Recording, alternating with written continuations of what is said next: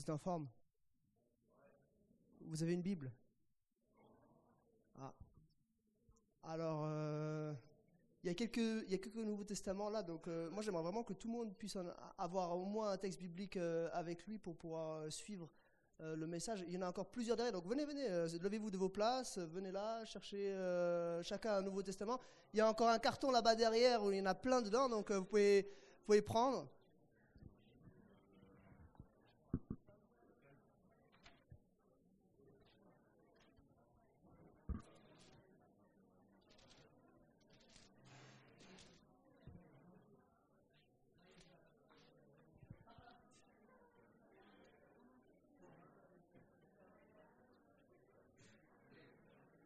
Voilà, Daniel on amène encore toute une série, donc euh, prenez-en vraiment tous un, comme ça vous pourrez suivre le texte en même temps que je le lirai.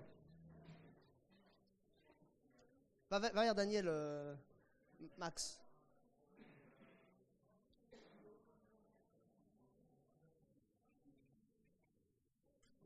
Génial. Levez la main si vous n'avez pas de Bible devant, dans vos mains. Une Bible dans vos mains. Tout le monde en a une? Ouais, smartphone, ça marche, il n'y a pas de souci. Euh, moi, je ne suis, pas, je suis pas fixé sur le papier. Hein. Si vous avez votre téléphone ou votre tablette ou n'importe quoi. Ou alors, ceux qui connaissent le Nouveau Testament par cœur, vous n'avez pas besoin d'avoir votre Bible, il n'y a pas de souci. Juste le, souvenir que vous en avez suffit. Mais en fait, je ne dois pas m'avancer trop à cause de la façade. Hmm, ok. Donc, le thème de ce week-end, je ne sais pas si vous avez compris cela, c'est quel modèle est-ce que je suis? Et il y a un petit peu un jeu de mots dans ce, dans ce titre, parce que quel modèle est-ce que je suis? S-U-I-S, ça peut venir de deux verbes à l'infinitif, ça peut venir du verbe être ou suivre. Hier, on a vu un petit peu le verbe suivre. Donc, quel modèle est-ce que je suis? C'est quoi mes modèles? C'est quoi les modèles que, qui m'impactent et que je veux suivre? Et aujourd'hui, on va voir l'autre facette c'est quel modèle est-ce que je veux être? Donc, euh, comment moi je suis un modèle avec d'autres? Je vais prier et on va tout de suite rentrer dans le cœur du sujet. Seigneur, on veut te remercier pour le privilège qu'on a de, d'ouvrir ta parole, de la lire, de nous en imprégner. Ce que je te demandais maintenant pour nous tous, c'est par ton Saint-Esprit de toucher nos cœurs, de permettre qu'on puisse être transformés de manière durable, radicale, euh, à la lumière de, ta parole et pour ta gloire. Je demande ça dans le nom de Jésus. Amen. Moi, il y a un phénomène qui m'émerveille. Je ne sais pas si vous avez déjà réfléchi à ça. Il y a un phénomène qui m'émerveille. Ça fait 2000 ans que ça dure.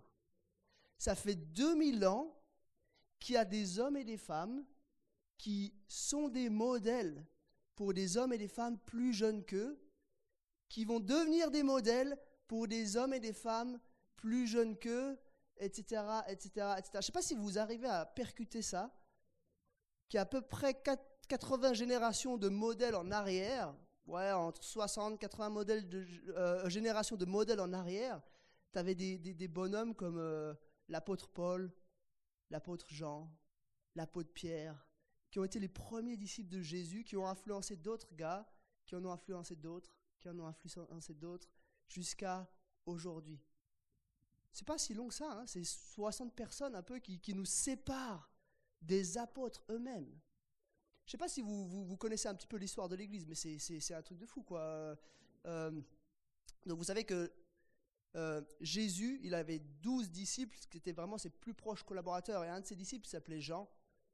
Et après Jean, on n'a on plus forcément de, traces dans la Bible, on ne on sait pas trop dans la Bible elle-même comment ça s'est produit, mais on a des, écrits historiques en dehors de la Bible qui nous, qui nous parlent un petit peu de comment c'est écrit. Jean, il a eu, un, il a eu plein de disciples, Jean, euh, mais un de ses disciples, c'était un monsieur qui s'appelait Polycarpe. Polycarpe, c'était un immense théologien des, premiers siècles de l'histoire de l'Église, un gars qui a eu un, impact fort. Et ce gars, euh, bah, il a eu aussi des disciples, plein de disciples. Puis un de ses disciples, c'est un monsieur qui s'appelait Irénée. Irénée, il a été euh, évêque, on appelait à ce moment-là, hein, enfin il était un peu le pasteur principal dans la ville de Lyon. C'est bizarre, hein, parce que tout d'un coup, euh, c'est comme si, les récits bibliques connectaient avec notre réalité, je trouve. Lyon, c'est pas. euh, des fois, on a l'habitude de parler voilà, de Nazareth, de Jérusalem, ça, ça semble lointain. Mais en fait, juste le petit-fils spirituel de l'apôtre Jean lui-même était, était, était pasteur à Lyon. Et c'était un, type qui avait un- une vision missionnaire fabuleuse, euh, Irénée de Lyon, parce que euh, lui, c'était son truc. Il avait plein de disciples aussi, puis il les envoyait partout en mission. Et c'est, en fait probablement un des disciples de, de- d'Irénée de Lyon qui a été le premier à apporter l'évangile ici en Suisse romande. C'est fou, hein de se dire, en fait, on est au bénéfice du ministère de l'apôtre Jean qui a transmis euh, la foi à Polycarpe, qui l'a transmise à Irénée, qui, a permis l'arrivée de l'évangile ici en Suisse romande. On est au bénéfice de ce phénomène-là depuis 2000 ans. Et pendant 2000 ans, il n'y a pas eu d'interruption.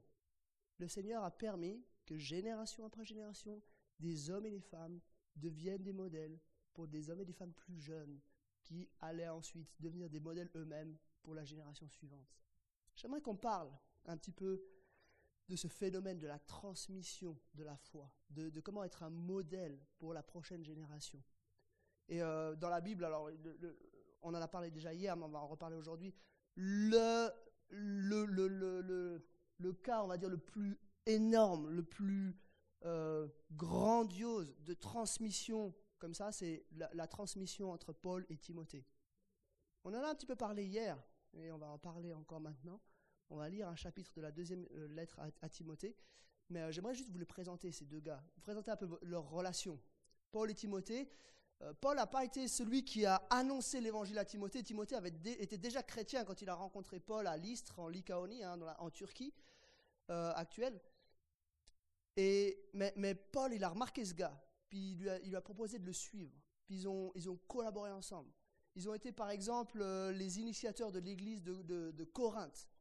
Paul et Timothée, ils ont vraiment euh, collaboré pendant un an et demi à l'implantation de l'église de Corinthe. Timothée, il avait un, vrai ministère d'évangéliste dans cette région-là. Vous pouvez lire ça hein, dans le livre des Actes. C'est pas, je l'invente pas, c'est écrit dans le livre des Actes. Paul et Timothée, ils ont aussi œuvré pendant deux ans à l'annonce de l'évangile et à l'enseignement de l'église dans la ville d'Éphèse, toujours en Turquie, vers euh, Izmir, actuelle. Paul et Timothée, ils ont, ils ont, ils ont collaboré étroitement ensemble. Mais aussi, Timothée, il a eu des, des fois des, passages difficiles. hein. Je ne sais pas si vous avez déjà lu le livre des Actes, mais il y a un truc assez intéressant qui se passe à l'église d'Éphèse, c'est que l'évangile explose d'une manière si énorme qu'en fait, ça pose des problèmes économiques dans la ville. Il y avait une espèce de guilde des, orfèvres dans la ville d'Éphèse, et en fait, ces gars, euh, leur métier, c'était de construire des idoles et des petites répliques du temple d'Artémis d'Éphèse. En fait, comme les gens devenaient tous chrétiens, bah, ils n'avaient plus de boulot, parce que personne n'achetait plus les petites idoles puisqu'ils étaient devenus chrétiens. Et du coup, ça crée une émeute. Les orfèvres euh, se, liguent et disent on, on veut plus de ces gars-là parce que c'est pas possible, ils, ils nous enlèvent notre boulot. Vous imaginez un peu comme c'était chaud? Il a fallu faire intervenir les autorités pour calmer les gens et tout ça. Et Paul a été obligé de quitter la ville. Vous savez qui c'est qu'il a laissé- à Éphèse pour continuer le travail? Timothée. Pour dire, euh, Timothée, il a vécu des trucs euh, difficiles, quoi. Il a dû gérer une crise monumentale à l'échelle d'une ville entière. Paul et Timothée aussi, c'était des, théologiens. Quoi. On, parle souvent des lettres de Paul dans le Nouveau Testament, mais en fait, Timothée est co-rédacteur de plusieurs lettres avec Paul. Il a co-rédigé avec Paul la lettre aux Philippiens, la lettre aux Colossiens, les deux lettres aux Thessaloniciens, la lettre à Philémon. Donc on voit des, gars qui étaient vraiment proches. Et vous, avez, peut-être remarqué les mots que Paul utilise. Début de, la deuxième à Timothée. hein. De la part de Paul, apôtre de Jésus-Christ, par la volonté de Dieu, pour annoncer les promesses de la, de, de la vie qui est en Jésus-Christ, à Timothée, écoutez bien, mon enfant bien-aimé. Il le considérait vraiment comme son fils spirituel, mon enfant bien-aimé. Puis après, il prie pour lui, dit, je suis reconnaissant envers Dieu que je sers à l'exemple de mes ancêtres avec une conscience pure, lorsque sans cesse, nuit et jour, je me souviens de toi dans mes prières. Je me rappelle tes larmes et je désire te voir afin d'être rempli de joie. Je garde en effet le souvenir de la foi sincère qui est en toi. Elle a d'abord habité ta grand-mère, Loïs, ta mère, Eunice, et je suis persuadé qu'elle habite aussi en toi. Donc voilà, je voulais juste vous faire sentir un peu la relation hyper forte qu'il y avait entre ces deux hommes. Et puis maintenant, on va voir, euh, parce qu'il y a un chapitre en particulier où Paul lui dit, voilà comment maintenant, moi j'ai été un modèle pour toi, et il lui dit, maintenant voilà comment toi tu dois devenir un modèle pour, pour d'autres, pour ceux qui vont te regarder, pour ceux qui vont te voir.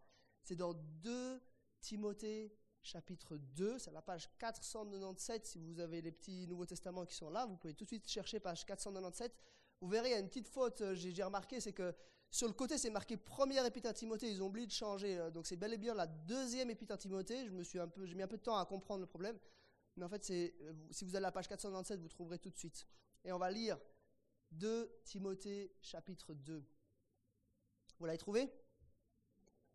Alors, allons-y. Toi donc, mon enfant, fortifie-toi dans la grâce qui est en Jésus-Christ.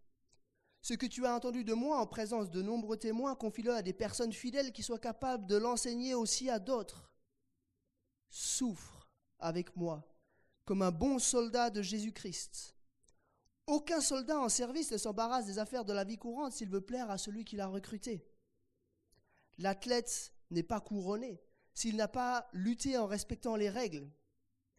Le cultivateur qui travaille dur doit être le premier à récolter le fruit. Comprends ce que je dis et que le Seigneur te donne en effet de l'intelligence en toutes choses. Souviens-toi de Jésus, le Messie, Messie ressuscité, issu de la descendance de David conformément à l'évangile que je prêche et pour lequel je souffre au point d'être enchaîné comme un malfaiteur. Mais la parole de Dieu n'est pas enchaînée. C'est pourquoi je supporte tout à cause de ceux qui ont été choisis, afin qu'eux aussi obtiennent le salut qui est en Jésus-Christ avec la gloire éternelle. Cette parole est certaine. Si nous sommes morts avec lui, nous vivrons aussi avec lui. Si nous persévérons, nous régnerons aussi avec lui. Si nous le renions, lui aussi nous reniera. Si nous sommes infidèles, lui reste fidèle, car il ne peut se renier lui-même. Rappelle ces vérités aux croyants les suppliant devant le Seigneur de ne pas se livrer à des disputes de mots. Elles ne servent à rien, si ce n'est à la ruine de ceux qui écoutent. Efforce-toi de te présenter devant, Dieu comme un homme qui a fait ses preuves, comme un ouvrier qui n'a pas à rougir, mais qui expose avec droiture la parole de la vérité. Évite les bavardages profanes, car ceux qui s'y livrent avanceront toujours plus dans l'impiété, et leur parole propagera son infection comme la gangrène. C'est le cas d'Hyménée et de Philette. Ils se sont détournés de la vérité en affirmant que la résurrection est déjà arrivée, et ils ébranlent la foi de certains.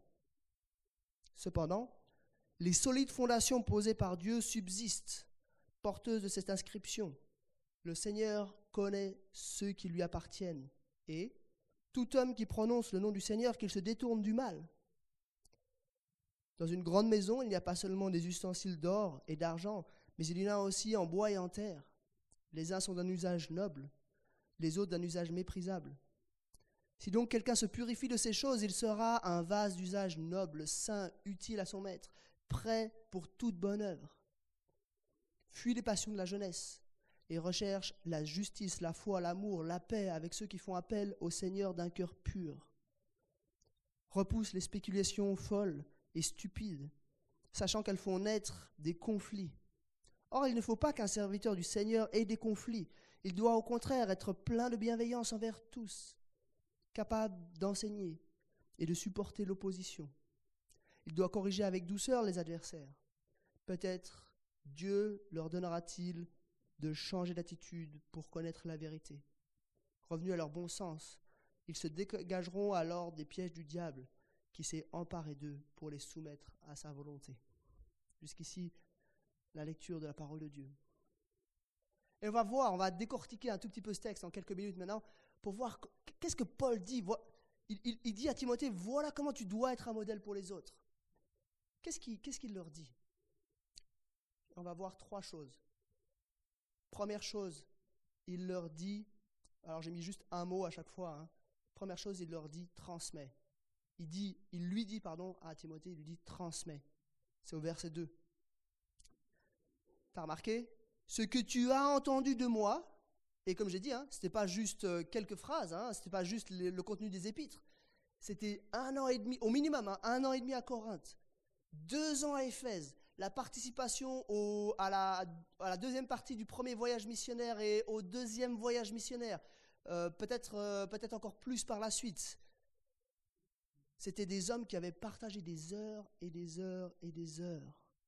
Ce que tu as attendu de moi en présence de nombreux témoins, confie-le à des personnes fidèles qui soient capables de l'enseigner aussi à d'autres. Je ne sais pas si vous avez remarqué, il y a quatre générations de témoins ici. Il y a Paul, il y a Timothée, il y a les hommes fidèles, et il y a les autres auxquels les hommes fidèles doivent confier ces paroles que Paul a dites en présence de nombreux témoins. Donc vraiment une logique de transmission. Paul, il ne lui dit pas juste transmets-le plus, loin. Il dit transmets-le plus loin de telle sorte que ceux-là soient capables eux aussi de le transmettre plus loin. C'est ce que j'ai expliqué dans l'introduction.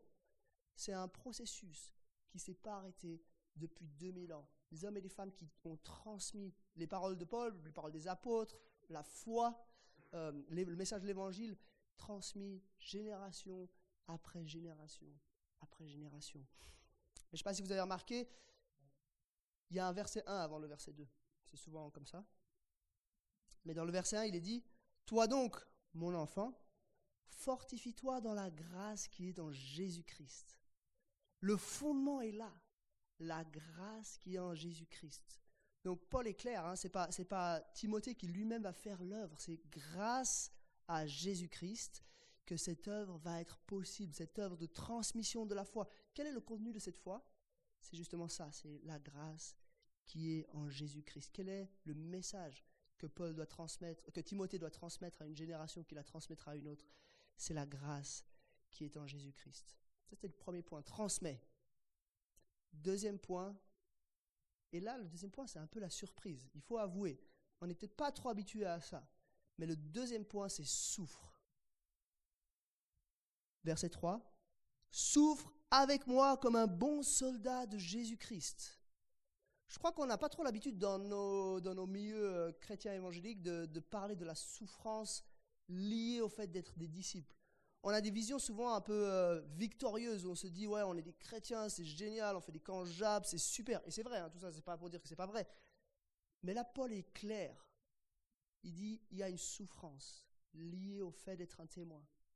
Pourquoi il y a une souffrance liée au fait d'être un témoin? Parce que si nous sommes des chrétiens, si nous sommes des disciples de Jésus-Christ, notre rôle c'est de ressembler à Jésus-Christ. Qu'est-ce que Jésus-Christ a vécu?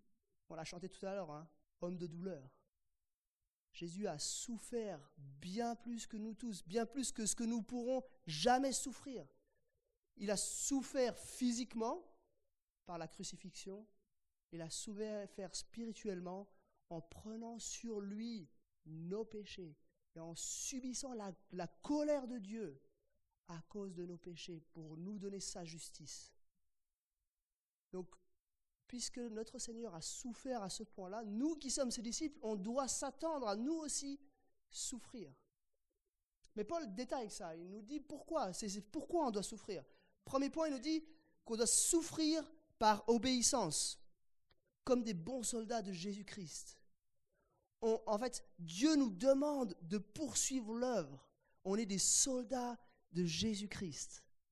Et donc on souffre par obéissance, par imitation de notre, notre Seigneur, notre euh, commandant, notre euh, général.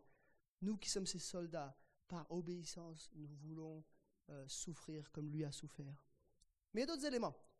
Il nous, parle, il nous dit aussi qu'on doit souffrir motivé par une chose, la résurrection. Je ne sais pas si tu as remarqué, il utilise trois illustrations là.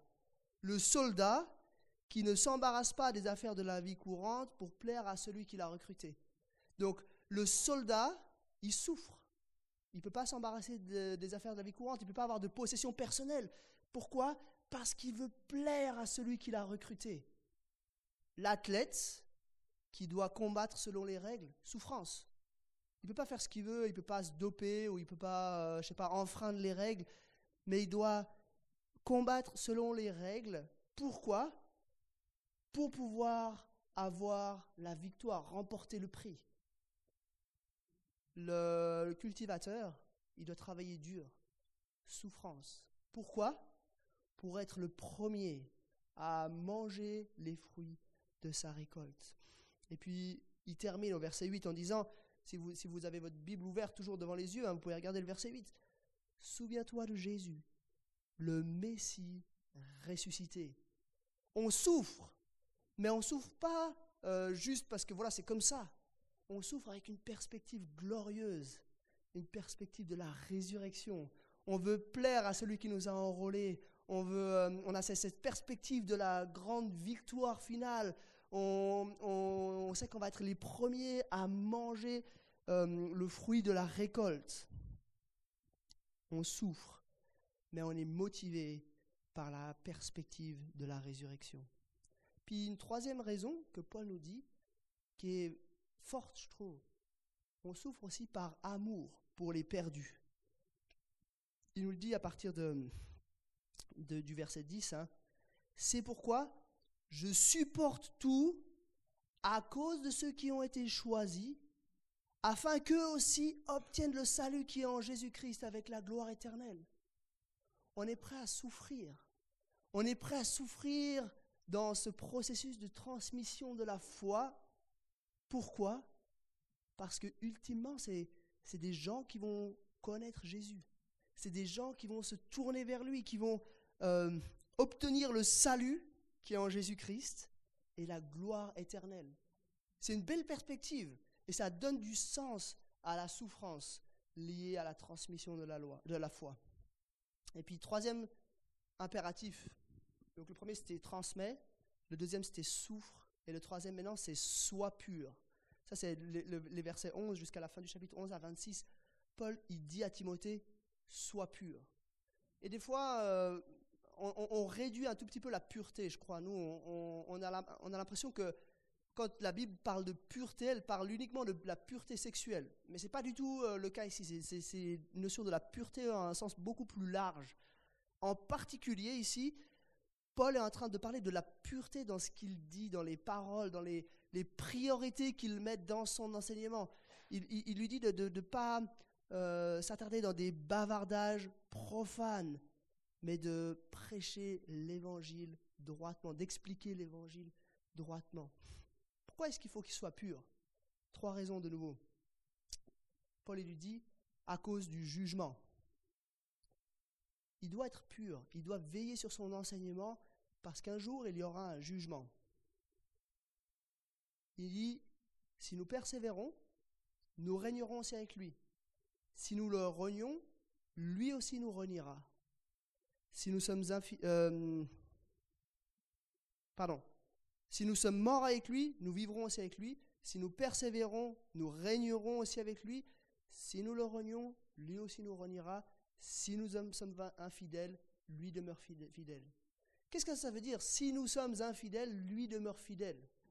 Ça veut dire que si nous sommes euh, fidèles, si nous nous éloignons de Dieu, si, euh, si nous n'acceptons pas pour nous-mêmes ce message de la croix, lui demeure fidèle. Le jugement aura lieu. Euh, lui demeure fidèle à ce qu'il a proclamé, à ce qu'il nous demande de vivre. Donc on doit être pur à cause du jugement. Et c'est pas pour, pour nous faire peur, mais je crois que c'est vrai. On doit se souvenir. Un jour, nos actes seront jugés par Dieu.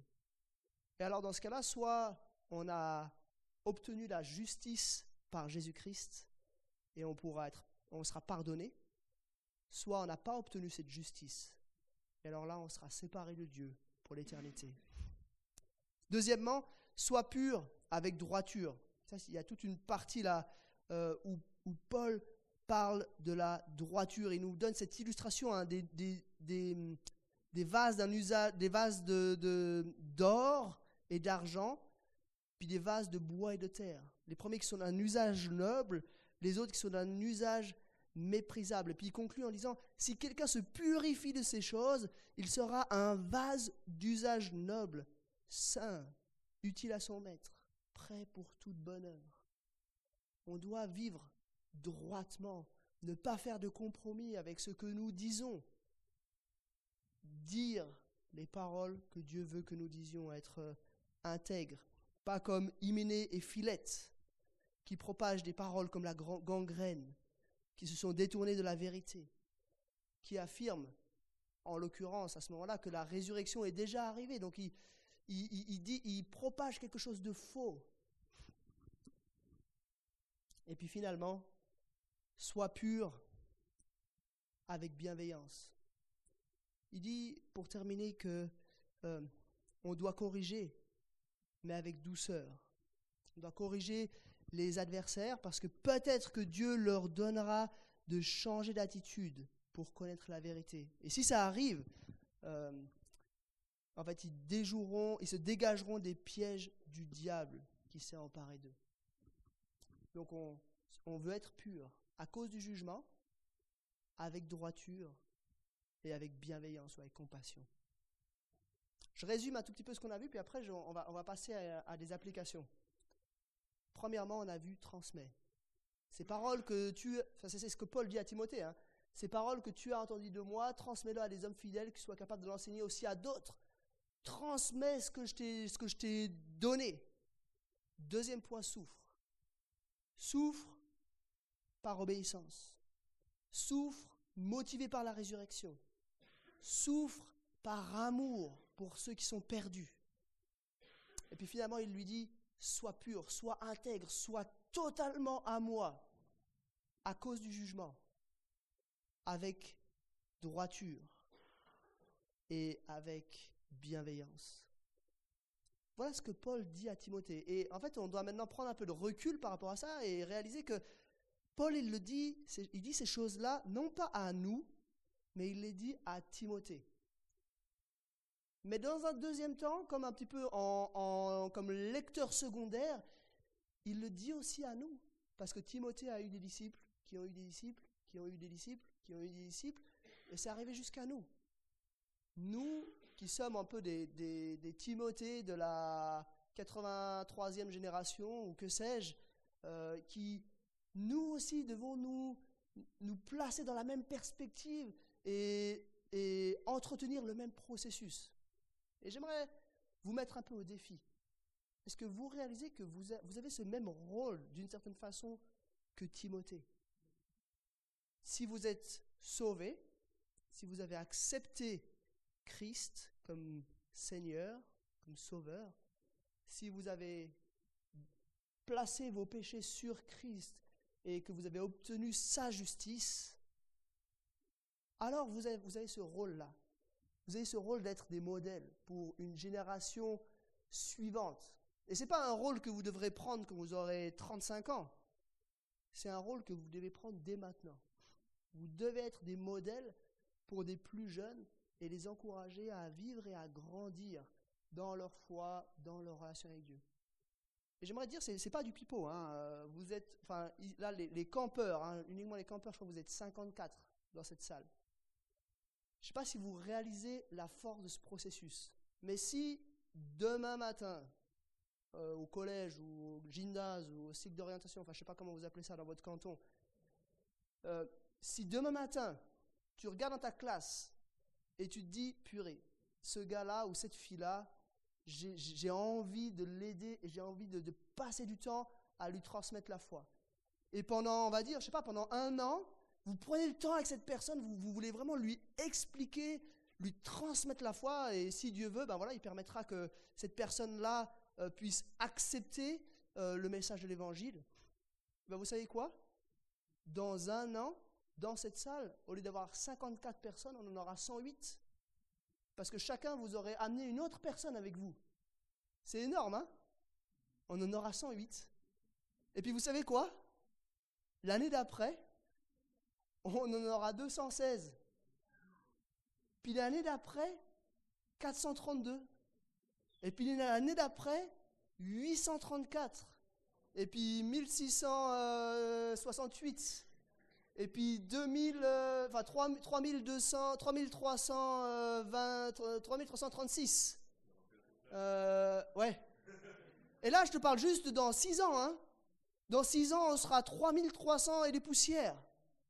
T'imagines l'énormité du truc C'est pas du pipeau. C'est possible. Si demain, chacun d'entre nous, dans notre salle de classe, enfin moi je ne serai pas dans une salle de classe malheureusement, mais euh, si chacun d'entre nous, à notre niveau, on a, on a conscience qu'on est des témoins et qu'on peut transmettre la foi à d'autres, dans six ans, on sera 3368.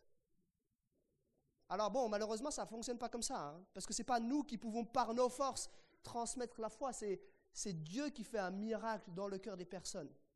Mais si Dieu le veut, c'est possible. Et tout à coup, on réalise que tout devient possible. À ce rythme-là, dans 20 ans, euh, l'ensemble de la population suisse euh, connaîtra Jésus-Christ. C'est fou, hein? Alors, quelques éléments d'application. On a vu trois points. Hein. Transmet, souffre et sois pur. Premier point, transmet. Comment est-ce que tu vas faire pour transmettre la foi? Parce que ça peut paraître un peu, difficile. On se dit, mais comment on va faire ça? Alors moi, j'aimerais te donner juste une, une proposition. Dieu il nous a, il a été sympa, il nous a laissé un livre pour euh, nous expliquer le message de la foi, le message de l'évangile. Ce livre, c'est la Bible. Eh ben, en fait, la meilleure chose à faire, c'est de la lire. Et de la lire peut-être avec quelqu'un d'autre. Soit avec quelqu'un qui n'est pas encore chrétien, mais qui accepte de la lire avec toi. Soit de la lire peut-être avec quelqu'un qui est un plus jeune chrétien que toi. C'est sûr, dans ton église, dans ton groupe de jeunes, il y a quelqu'un qui est chrétien depuis moins longtemps que toi. Bah, va le voir, puis tu lui dis, bah, ça te dirait qu'on lise la Bible ensemble.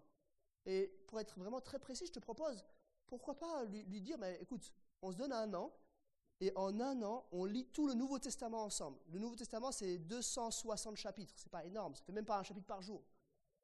Et puis si tu sais pas trop comment t'y prendre, je peux, je peux t'aider un tout petit peu. Moi, je, je, fais chaque jour des méditations quotidiennes sur un chapitre du Nouveau Testament. Et puis ça, ça permet de couvrir tout le Nouveau Testament en, en un an. Alors tu pourrais, par exemple, proposer à ton ami de dire, ben voilà, on lit, on lit le Nouveau Testament, on écoute des méditations, et puis, euh, après, on se voit chaque semaine, euh, chaque jeudi soir, et puis euh, on discute un peu de ce qu'on a lu. Et mais, si tu fais ça, ça va exploser. Enfin, je veux dire, ta, foi, ta connaissance de Dieu, après une année, elle va juste exploser. Tu n'auras pas tout compris, c'est clair, il y aura encore des interrogations, et ça, je te rassure, ça va être tout le temps le cas. Mais malgré tout, ça, tu, tu vas faire vraiment un bond en avant dans ta connaissance de Dieu, dans ta foi, et l'autre personne avec qui tu vas le faire, ça va être la même chose. Dis-toi qu'après un an, tu auras lu tout le Nouveau Testament, et tu auras passé 50 heures, si tu te vois toutes les semaines, tu auras passé 50 heures avec ton ami, si tu te vois une heure chaque semaine, hein, tu auras passé 50 heures ou 52 heures à en parler avec lui ou avec elle. Franchement, ça fait rêver. Hein Là, euh, c'est presque un assidu biblique que tu peux faire euh, en une année avec lui ou avec elle. Hein si, certains ont envie d'avoir le, lien pour ces méditations quotidiennes, je peux, te, les, je peux te les passer après. Euh, Philippe aussi, il, écoute ça régulièrement, donc euh, vous pouvez lui demander, il a ça euh, dans son, dans son téléphone. Si ça vous encourage, si ça vous motive. Deuxième point, souffre.